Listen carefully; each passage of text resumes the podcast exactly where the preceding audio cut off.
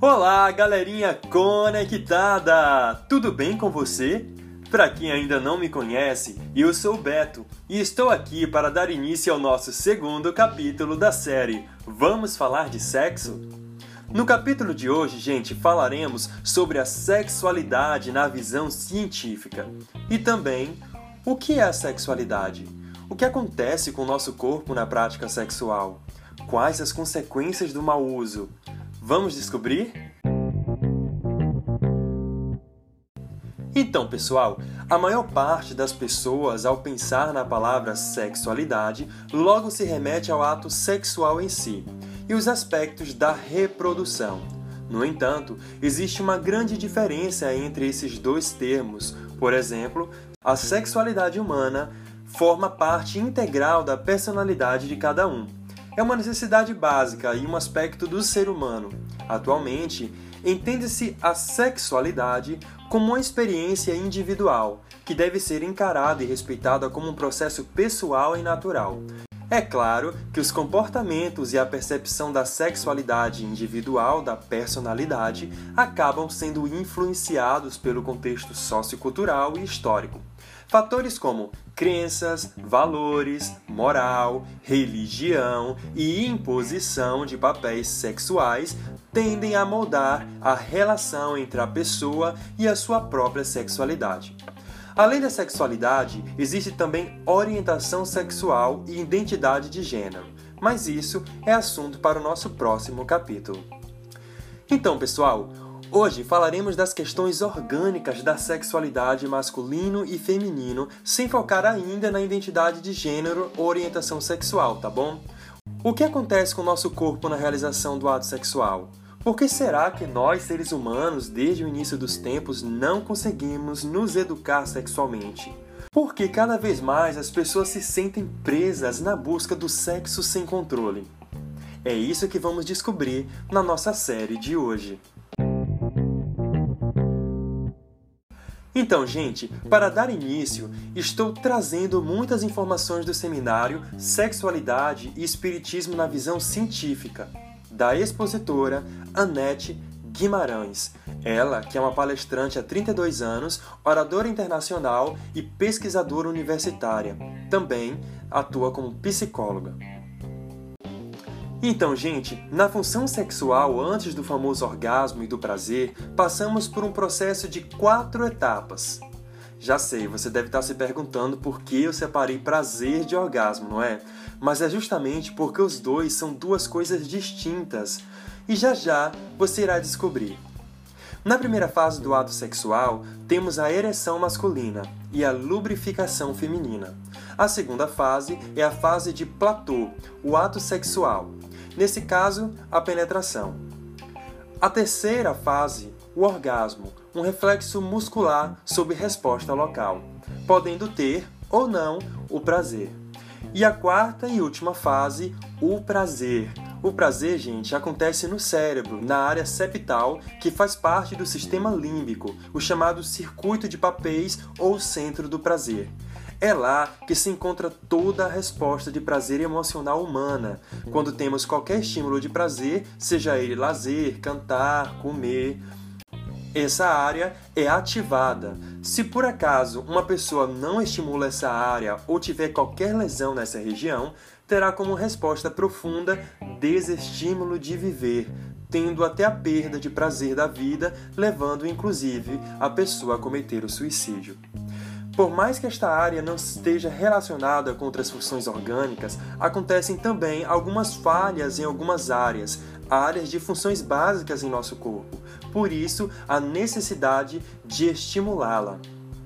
E agora, é claro, a grande surpresa. Você sabia que 92 do prazer humano responde pelo prazer sexual?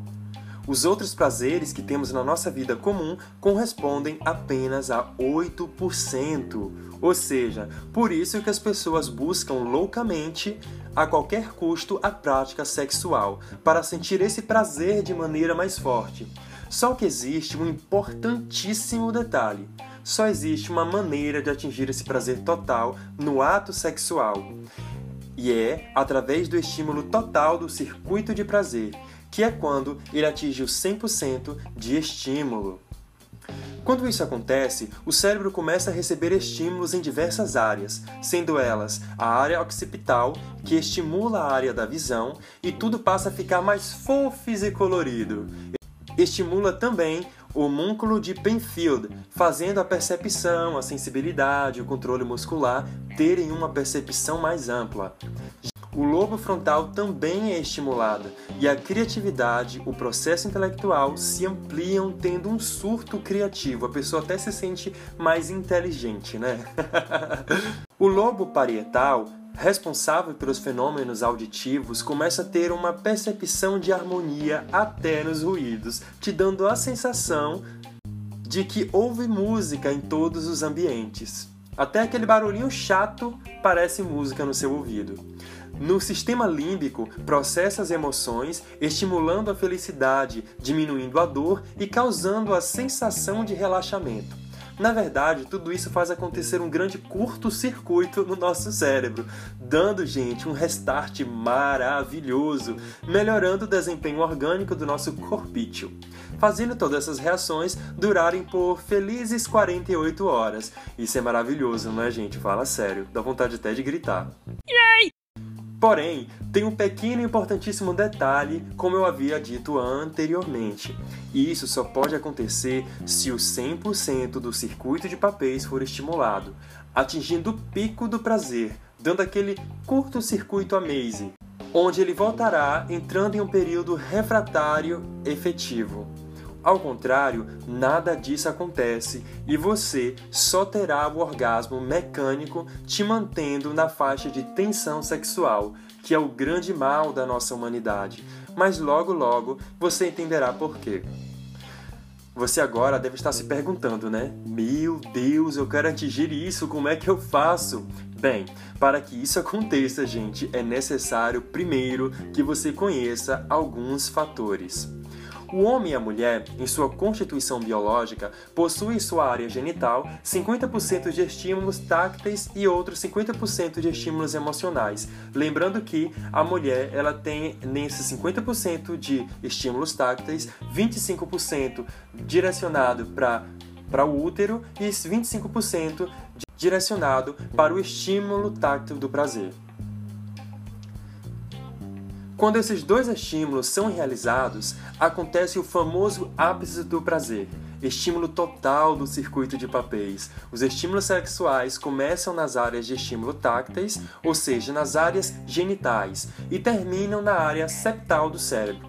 Quando isso não acontece, a pessoa acaba tendo apenas 50% de estímulo da área erógena. Inicia o processo da função sexual, mas é insuficiente para atingir o 100%, tendo apenas o orgasmo. É o que acontece na masturbação, mas isso também iremos abordar de maneira mais profunda no próximo episódio futuro.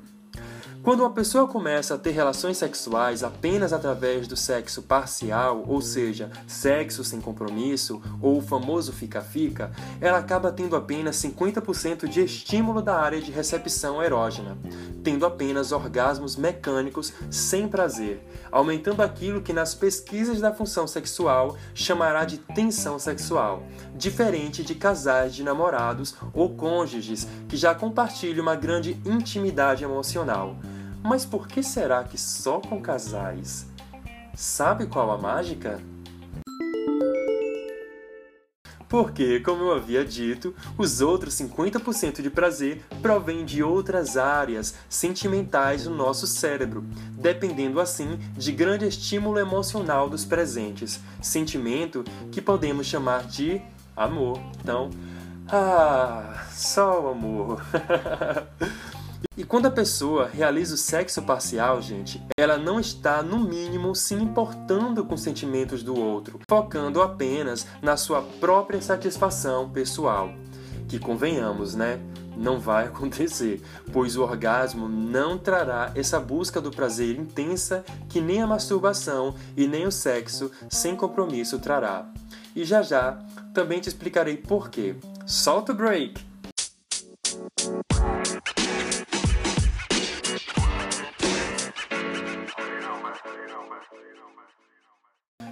Então, conectados, quando iniciamos o ato sexual, que cá para nós começa no momento que acordamos, pois estamos em conexão com o outro, mas isso também virá em outro tema de outro capítulo da nossa série, no ato sexual iniciamos um processo de aumento no ritmo de batimentos cardíacos na atividade sexual exemplificados em um gráfico bem preciso de tempo, onde está estudado essas quatro fases citadas anteriormente: a excitação através da ereção, a fase de platô, a penetração, o orgasmo e por último o prazer. Quando estamos em repouso, ou seja, descansando, nossos batimentos cardíacos variam de 60 para aqueles que são atletas a 80 para aqueles que são sedentários, ou seja, eu. de 60 a 80 batimentos por minuto. No ato sexual, há um aumento da frequência cardíaca liberando adrenalina no nosso sistema e algumas outras substâncias tensionantes. Toda vez que o estímulo sexual é liberado, liberamos uma série de substâncias, inclusive neurotransmissores, que têm uma ação excitatória no nosso sistema nervoso. O ritmo de batimentos cardíacos aumentam de 60 e 80 batimentos para 120 ou 150 batimentos por minuto, e isso na fase de excitação. E isso também, a linha do gráfico vai subindo de acordo com os batimentos. Na fase de platô, ou seja, no ato sexual propriamente dito, o ritmo cardíaco sai de 150, podendo atingir 180 a 200 batimentos por minuto. E na fase do pico do orgasmo, ou seja, quando atingimos 100% do circuito de papéis, podemos atingir 220 a 240 batimentos cardíacos, ou seja, por isso, muitas pessoas morrem nesse momento de infarto. Mas claro que isso não acontece sempre, né? Exceto para quem tem uma vida totalmente de sedentarismo extremo e descuido com a própria saúde, através das cervejas, gorduras, porcarias de toda ordem, etc. E que tenho certeza que você não faz isso. Eu espero. Quando atingimos esse pico do prazer, onde a linha do gráfico atinge a altura exata, os batimentos cardíacos retornam à fase de repouso, ou seja, 60 a 80 batimentos por minuto. Toda a carga de adrenalina é neutralizada e o nosso corpo começa a entrar na fase de relaxamento. Esse gráfico tem imediatamente uma diminuição, voltando ao estado normal de onde iniciou. Claro que isso só acontece com as pessoas que teve esse estímulo total, quando há o estímulo de 50% né, táctil e 50% emocional. Quando o sexo é sem compromisso, hum, sendo totalmente parcial, então, gente. Essa pessoa passa pelas mesmas fases iniciais do gráfico, batimentos cardíacos aumentam, adrenalina e outras substâncias são lançadas ao organismo, porém, essa pessoinha permanecerá apenas no meio desse gráfico, não sairá da fase de platô, ou seja, da fase do ato sexual, estimulando somente 50%, tendo apenas a metade de recepção erógena, disparando o orgasmo somente. Após isso, a linha desse gráfico terá um tempo cinco vezes maior para normalizar. Sem o estímulo cerebral para o sistema límbico, essa pessoa ficará com o que os pesquisadores chamará de resíduo sexual, deixando no estado de tensão sexual. O processo de neutralização das substâncias lançada no início sexual levará um tempo para também ser neutralizadas, circulando no sistema, fazendo com que essa pessoa tenha mais estímulos sexuais, ou seja, mais vontade de realizar o ato sexual. E mesmo que ela realize, passará novamente pelo mesmo processo citado e ficará ainda mais com tensão sexual, gerando problemas diversos como a tensão nervosa, mantendo aí uma tensão permanente, atingindo rins, corações, etc. Com isso, essa pessoa terá grandes problemas de contato social, pois tudo a estimula sexualmente, transformando todas as ações em um convite sexual, buscando meios diversos como a pornografia, a masturbação, para aliviar essa tensão que só irá aumentar com essas práticas. lesando também os estímulos emocionais do indivíduo, ou seja, será um Deus nos acuda. A triste notícia, gente, é que grande parte da nossa humanidade se encontra assim, em tensão sexual, por isso, a tendência do sexo sem compromisso está crescendo de forma significativa. Muitos aplicativos diversos estão aí para alimentar ainda mais essa prática desenfreada de tensão sexual, onde podemos observar as relações amorosas sendo cada vez mais curtas, onde as pessoas não acabam tendo o desenvolvimento da sua área de prazer. É, gente, deu até um medinho, né? Por isso a importância da educação sexual.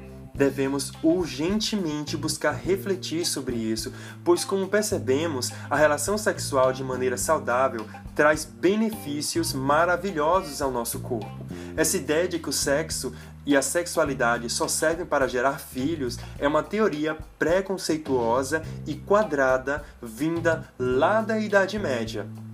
Não há pecado aqui, gente. Há sim uma grande necessidade de conhecimento, autocontrole e educação. E tenho certeza que você e todos que estão ouvindo esta série conseguirá chegar à plenitude de uma sexualidade saudável e feliz. Bem, gente, essa foi a nossa explicação sobre a sexualidade e o que acontece no nosso corpo. Eu vou ficando por aqui. Nos vemos no próximo episódio com o tema Orientação Sexual. A homossexualidade é pecado? É o que vamos descobrir. Gente, não esqueça de compartilhar essa informação para outras pessoas que precisam também saber sobre este assunto. Ajude outras pessoas a se libertar desse mecanismo muito primitivo ainda em que vivemos na educação sexual, tá bom? Um forte abraço e até mais!